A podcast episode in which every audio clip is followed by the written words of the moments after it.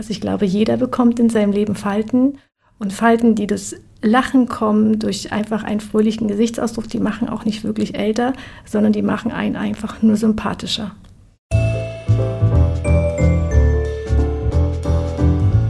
Wellness Podcast. Be well and enjoy.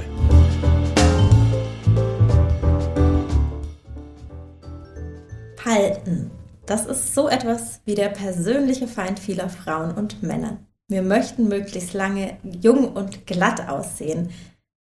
Und was man dafür tun kann, ohne zum Schönheitschirurg zu gehen, warum Falte nicht gleich Falte ist und wann wir uns bei diesem Thema vielleicht auch einfach entspannen sollten, darum geht es heute. Ich bin Wipke Metzger und bei mir zu Gast ist Rabea Loben. Rabea ist Director Education and Training bei Barbour. Das Familienunternehmen entwickelt und produziert seit mehr als 60 Jahren professionelle Kosmetik in Aachen. Und wenn es um das Thema Anti-Aging geht, dann ist die Palette an Produkten und Anwendungen von Barbour breit. Ja, und um da ein bisschen Orientierung zu bekommen, ist heute Rabea da. Vielen Dank, ja, dass du hier bist. Ja, ich freue mich sehr. Hallo Wiebke. Hallo. Ja, wir haben ein total spannendes und ich denke auch großes Thema vor uns. Äh, deshalb würde ich sagen, wir steigen direkt ein. Ja, gerne. Falten. Können wir denn da überhaupt irgendwas machen oder ist das doch vielleicht komplett durch unsere Gene vorgegeben, wie wir altern? Ja, das hört man ja häufig. Die Schuld liegt am wenigsten bei den Genen, sondern natürlich ganz viel an uns selber, an unserem Lifestyle und auch wie wir uns pflegen und wie wir uns nicht pflegen. Und interessanterweise ist ja das, was, glaube ich, der Hauptwunsch von vielen ist, die sich mit Hautpflege beschäftigen, dass sie keine Falten haben möchten. Wobei ich immer sage, es gibt die gepflegte und die ungepflegte Falte. Also ich glaube, jeder bekommt in seinem Leben Falten und Falten, die durch Lachen kommen, durch einfach einen fröhlichen Gesichtsausdruck, die machen auch nicht wirklich älter, sondern die machen einen einfach nur sympathischer. Das sind dann die Falten, die wir ganz entspannt annehmen können. Ja. Genau, also du hattest ja jetzt eigentlich irgendwie eine gute und eine schlechte Nachricht in eine. Wir können nicht einfach sagen, ah, es sind die Gene, so einfach ist es nicht. Ist aber gleichzeitig natürlich auch eine gute Nachricht, denn wir können etwas machen. Darauf möchte ich auch gleich ein bisschen genauer eingehen, was wir denn da machen können. Kurz vorab einmal, du hast gesagt, in unserem Vorgespräch, du unterscheidest auch so ein bisschen. Falte ist nicht gleich Falte, es gibt da so Abstufungen. Genau, also man kann ja von Linien, Fältchen, Falten bis hin zu Furchen sprechen. Das liegt auch mal. Das hört sich auch ein bisschen furchtbar an. ist ein schönes Wortspiel. Aber das hängt natürlich immer das Auge des Betrachters an und das ist meistens sind das die eigenen Augen, die einen da betrachten. Und um da mal gleich ganz ernst zu beginnen, die Hautalterung beginnt ja schon relativ früh. Das heißt ungefähr so nach der Pubertät, also dann, wenn sich da unser eigentlicher Hauttyp, darüber haben wir ja schon mal gesprochen, zeigt. Genau, ich werfe das nochmal kurz ein. Ja. Rabea und ich, wir haben nämlich schon zwei Podcast-Folgen aufgenommen und wenn ihr die noch nicht gehört habt, dann schaut doch einfach mal in den Show Notes nach, da verlinke ich die auch nochmal gerne. Genau, und da hatten wir über den Hauttyp gesprochen und den erkennt man ja praktisch nach der Pubertät. Und in der Zeit kann man sagen, beginnt auch wirklich die Hautalterung. Ne? Also wenn der Mensch sein Immunsystem wirklich komplett ausgebaut hat, also wenn es sich entwickelt hat, dann beginnt auch die Hautalterung. Und die ersten Linien und Fältchen werden meistens mit Mitte 20 sichtbar. Das heißt, die Hautalterung beginnt vorher, sichtbar wird sie ungefähr Mitte 20 bis Ende 20. Es kommt natürlich auch darauf an, habe ich eine sehr dünne Haut habe ich eine von Natur aus schon trockene Haut, altert die natürlich schneller und Linien und Fältchen werden eher sichtbar, als wenn ich vielleicht etwas dickere, robustere Haut habe oder vielleicht auch eine Haut, die eher etwas fettiger, öliger ist. Altert sie natürlich etwas weniger schnell bzw. weniger sichtbar. Und das ist auch das Besondere, dass wir in der Evolution der Haut, so haben wir ja heute unseren Titel gewählt, alle trockener werden. Das heißt, alle unsere Hauttypen werden trockener mit dem Alter. Natürlich ist eine trockene Haut, wenn ich sie mit 20 Jahren habe, trocken. Und wenn ich dann 60 bin, ist sie natürlich noch trockener. Aber auch eine Mischhaut, die mit Anfang 20 vielleicht noch keine Trockenheit so richtig zeigt, die ist mit 60 Jahren auf jeden Fall schon richtig trocken. Ne? Also das ist so die Evolution, dass jede Haut trockener wird und je trockener die Haut, umso schneller werden Fältchen und Falten auch sichtbarer. Das ist jetzt also so der natürliche Gang der Dinge, die Evolution. Da können wir jetzt grundsätzlich ja auch nichts dagegen tun. die können wir nicht aufhalten. Aber so gewisse Mittel haben wir ja doch in den Händen, etwas gegen die Falten zu unternehmen. Ich war jetzt gerade ehrlich gesagt so ein bisschen überrascht, dass die Alterung so früh schon anfängt. Das ist ja, glaube ich, ein Zeitpunkt vor 20 sogar, wo die allermeisten da noch gar nicht dran denken. Ja, also nicht dran denken oder es ist einem nicht bewusst, weil man es einfach nicht sieht. Und man hat ja keine Röntgenaugen, dass man in die Haut hineinschauen kann und sieht, was da passiert.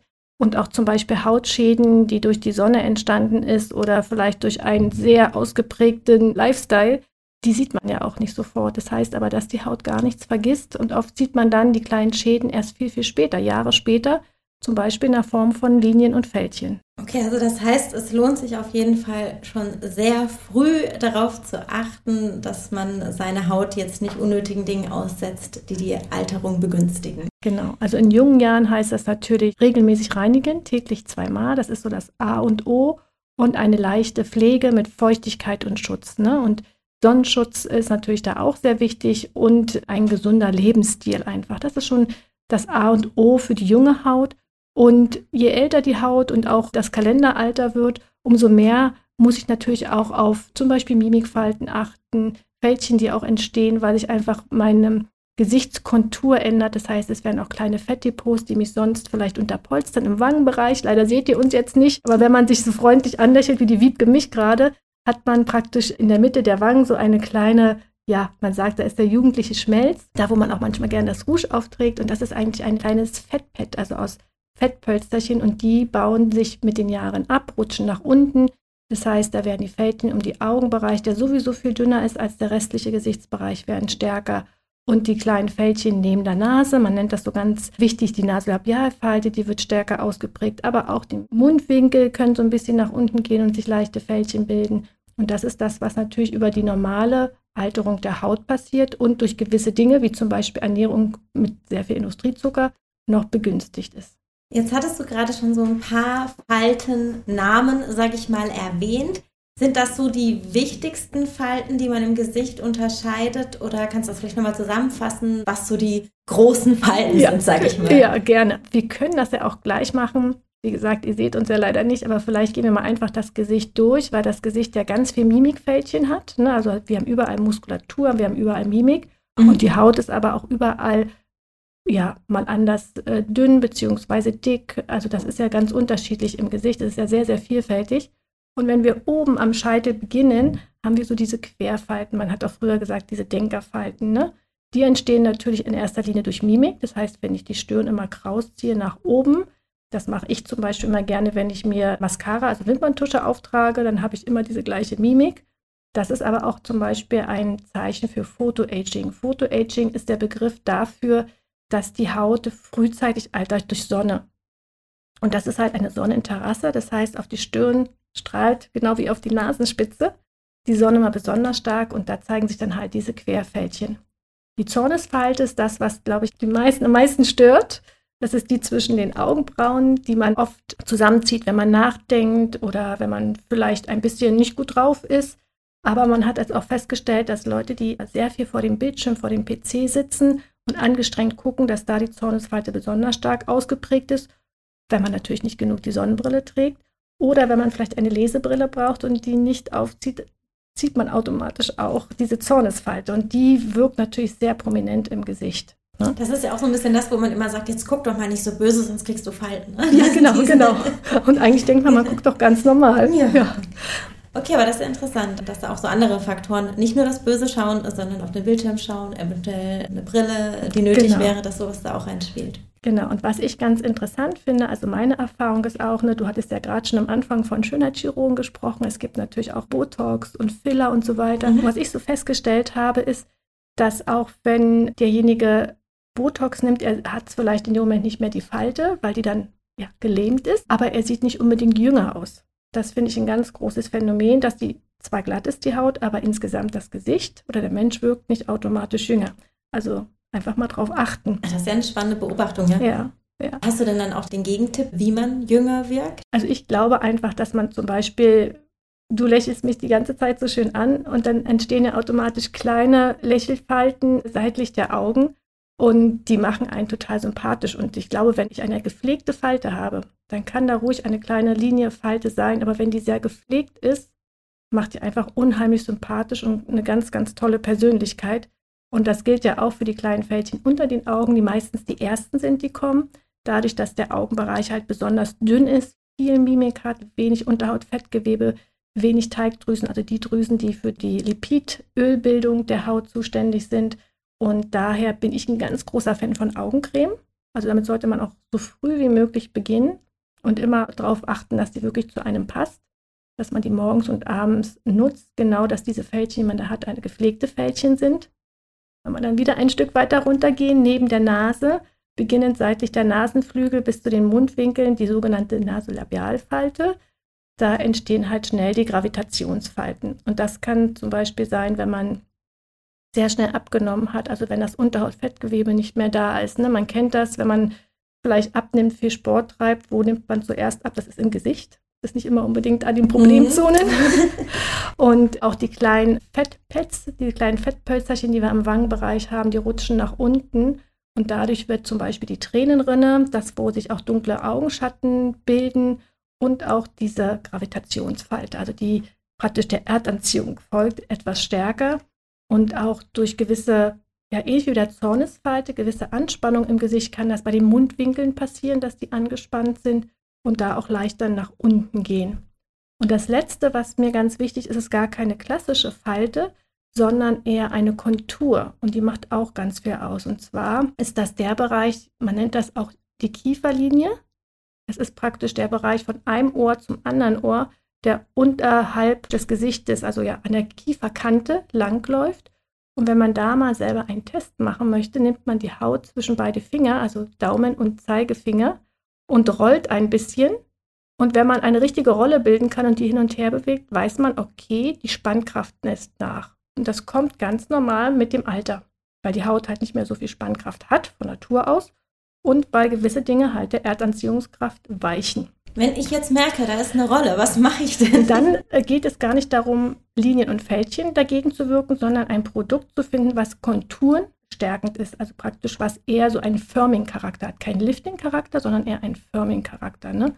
Und dann wird das hier auch wieder stark. Das heißt, man muss sich vorstellen, hier sind so wie kleine Druckknöpfchen an der Kieferkante und manche sind halt noch ganz fest und manche sind halt schon so ein bisschen ausgeleiert. Und das macht auch, sag ich mal, eine jugendliche Ausstrahlung aus. Also wir hatten ja jetzt so ein paar Begriffe schon drinnen, wie, äh, was war das, Furchen, ausgeleiert und ich weiß es nicht. Dann denke ich mir so, naja, vielleicht sollten wir doch mal äh, nochmal auf diesen Schönheitschirurgen zurückkommen. Das ist ähm, aber ganz interessant. Ich habe vor unserem Gespräch natürlich auch ein bisschen äh, recherchiert und mich informiert.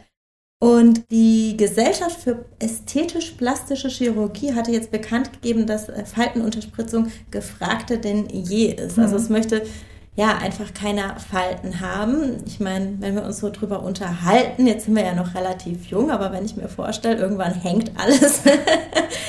aber es ist ja nicht ganz aussichtslos, denn es gibt ja jede Menge Pflegeprodukte und auch ganz tolle Wirkstoffe, die immer vielversprechender sind, ohne dass man da jetzt irgendwie chirurgisch eingreifen muss. Und da würde ich gerne noch mal ein bisschen genauer drauf gehen, was denn aktuell so die Wirkstoffe im Anti-Aging-Bereich sind. Ja, sehr gerne. Also erstmal muss man sagen, vorbeugen ist besser als heilen. Ne? Also auch bei Linienfältchen, Furchen, wir sind da hier ganz offen und ehrlich, auch mit den Begriffen, ist es natürlich so, wenn ich vorbeuge, habe ich natürlich ein viel besseres und langzeitiges Ergebnis, als wenn ich erst was tue, wenn es schon das Kind in den Brunnen gefallen ist. Und von den Wirkstoffen her zum Beispiel für die Konturfestigkeit ist das Tigergras ganz interessant. Man nennt das auch Centella asiatica.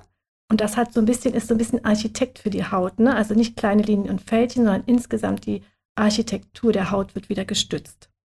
Was viele bestimmt auch kennen von unseren Hörerinnen und Hörern, ist, dass wir Vitamin C haben, weil Vitamin C ist natürlich nicht nur für das Immunsystem der Haut ganz wichtig, also für die Abwehrkräfte.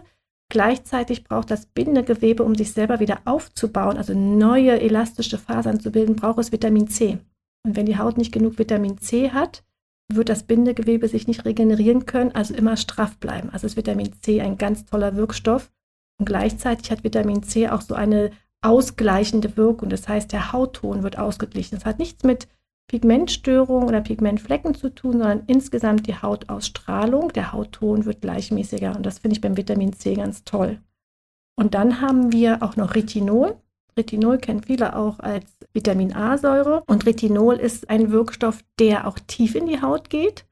und praktisch ja wie ein Jungbrunnen wirkt, denn er hilft, neue Zellen zu bilden. Und das ist ja das, was auch eine Haut wieder jugendlich macht. Also neue Babyzellen zu bilden und dass die frisch und knackig an die Hautoberfläche kommen, also dann wieder für uns sichtbar.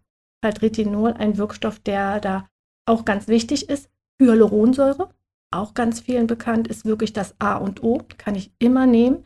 Sollte man nur darauf achten, dass ich immer verschiedene Größen von Hyaluronsäure habe. Also eine große Hyaluronsäure, da spricht man praktisch von der Molekülgröße des Wirkstoffs. Die ist für die Oberfläche gut, dass man wirklich einen aufgeplammten, frischen Gesichtsausdruck hat und auch die Feuchtigkeit in der Haut bleibt, also wie so eine kleine Verdunstungsbremse wirkt. Und Hyaluronsäure, die ganz kleine Moleküle hat, also die ganz tief in die Haut reinrutschen kann und dort ein Feuchtigkeitsdepot bildet. Und zu guter Letzt sind das so ein bisschen die Geheimagenten der Anti-Aging-Wirkstoffe, das sind die Peptide. Und die Peptide arbeiten eigentlich theoretisch ganz tief in der Haut, müssen aber gar nicht ganz tief eindringen, weil sie oben in der Oberschicht der Haut sich schon an kleine Rezeptoren anklinken und praktisch Informationen wie eine Kaskade nach unten geben, dass dort wieder neues Bindegewebe zum Beispiel gebildet wird, also den Aufbau von unserem Bindegewebe, von unseren Elastin- und Kollagenfasern anregen. Also die telefonieren eigentlich unten mit dem Bindegewebe. Und daher kommt die Wirkung ganz, ganz schnell. Das sind so die Dinge, die jetzt, glaube ich, auch in aller Munde sind und die ganz, ganz tolle Wirkung haben und auch noch besser erforscht und eingesetzt werden als vielleicht noch vor fünf, sechs, sieben Jahren, weil man natürlich immer wieder neue Hauterkenntnisse hat. Genau, also das sind viele Begriffe, die man ja regelmäßig findet, auch mhm. auf ganz vielen Cremen und so weiter. Was würdest du denn sagen? Bräuchte man jetzt optimalerweise eine Creme, die alles kombiniert? Oder könnte man zum Beispiel sagen, der eine Wirkstoff ist vielleicht für die eine Falte besser geeignet als der andere? Wie differenziert man da? Genau, also ich würde lieber differenzieren, ganz genau wie du das sagst. Also wie gesagt, das A und O ist Feuchtigkeit und da ist Hyaluronsäure für jede Haut super.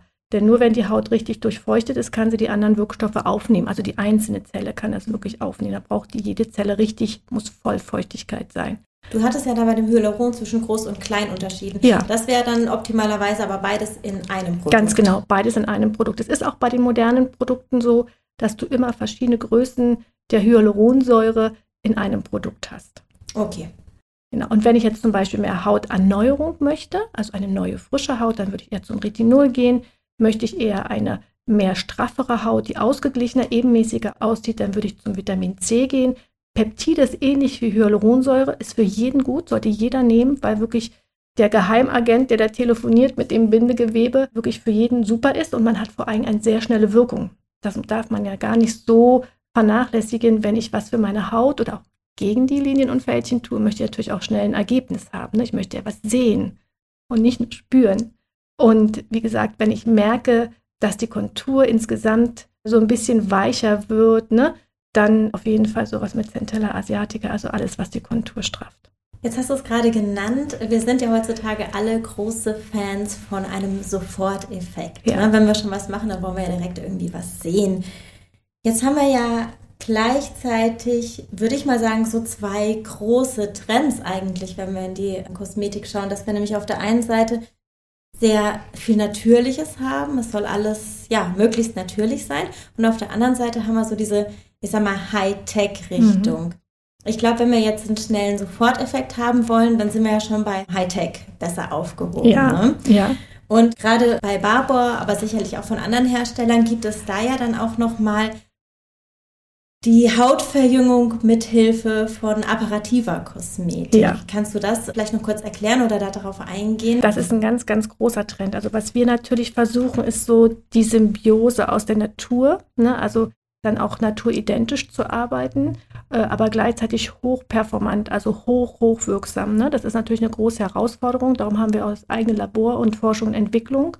Und wir arbeiten natürlich auch mit Geräten. Also man hat bestimmt schon gehört, das Needling, die Mikrodermabrasion, Radiofrequenz und dann Ultraschall. Und damit arbeitet man natürlich, um das noch zu verstärken. Das ist ein Verstärker, aber es ist gleichzeitig auch ein Katalysator. Das heißt, die Wirkung wird natürlich des Produktes noch unterstützt, aber sie ersetzt das nicht. Diese Geräte sind dann wahrscheinlich vor allen Dingen dann geeignet, wenn tatsächlich die Linien oder Fältchen schon da sind? Oder kann man das auch vorab nutzen? Das kann man auch schon vorab nutzen. Ne? Also zum Beispiel Radiofrequenz kann man auch nur in einzelnen Partien des Gesichtes, wo vielleicht erste Linien erkennbar sind, wie im Mundbereich oder im Augenbereich, kann man das schon nutzen. Mikrodermabrasion ist sowieso sehr gut, weil es die Haut in ihrer Erneuerung unterstützt. Ne? Da müssen noch gar nicht Linien und Fältchen da sein. Ultraschall auch. Also da kann auch vorbeugend, aber eben auch schon bei entstandenen Linien und Fältchen gearbeitet werden. Und beim Niedling ist man da, wo man sagt, okay, ich will jetzt wirklich die Haut anpieksen im wahrsten Sinne des Wortes, um neue Fasern zu bilden. Dann haben wir das Niedling. Spontane Frage, ist das sehr unangenehm? Das kommt drauf an. Also es hört sich immer, ne? Ja, ja. Äh, piekst sich an. Es ist vielleicht jetzt keine Behandlung, wo ich einfach so einschlafe, aber es ist auf keinen Fall schmerzhaft oder bis hin zu, weiß ich nicht, roten Flecken, Kleinalm, das auf keinen Fall. Aber man merkt schon, dass da was passiert. Und wie sieht man danach aus? Also, wir haben ja schon erzählt, wir beide sind jetzt eher Sonnenhaut Typ 2, also doch eher blass. Also wir werden rot danach.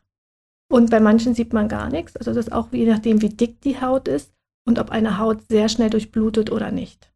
Aber die Rötung ist meistens so nach einem halben Tag bis einem Tag weg. Also man hält sich sicherheitshalber vielleicht hinterher besser ein bisschen Zeit frei, wo man keine Termine hat. Also mein letztes Niedling habe ich immer so in den Nachmittagsstunden gemacht. Und danach hat man noch ein Serum, was die Haut nochmal beruhigt und runterfährt. Und am nächsten Morgen sah ich aus wie immer. Also ich sah ein bisschen aufgeplammt aus, natürlich. Ne? Also man sieht dann auch so einen gewissen Soforteffekt schon, weil man mit ganz viel Hyaluronsäure arbeitet, die man in die Haut gleichzeitig einbringt.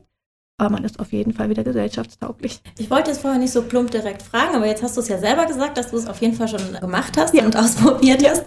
Deswegen jetzt vielleicht noch so eine anschließende Frage. Hast du denn so einen persönlichen Favoriten gegen Verhalten oder so deinen, ja, Anti-Aging-Geheimtipp? Also mein Anti-Aging-Geheimtipp ist eigentlich, das habe ich schon ein bisschen verraten, ist die Augenpflege. Da bin ich ein ganz, ganz großer mhm. Verfechter und gleichzeitig ein ganz großer Fan von, so früh wie möglich eine gute, gute, sehr gute Augenpflege zu nutzen und dann mit ganz, ganz viel Feuchtigkeit zu arbeiten. Ne? Also immer diesen kleinen Sesam, öffne dich für alle Wirkstoffe zu nehmen. Das kann ein Serum sein, das kann eine Ampulle sein und die immer unter die Pflege zu geben. Und das auch schon so früh wie möglich. Das sind so beide Tipps, dann fällt das Kind gar nicht erst in den Brunnen. Dann müssen wir es nicht retten.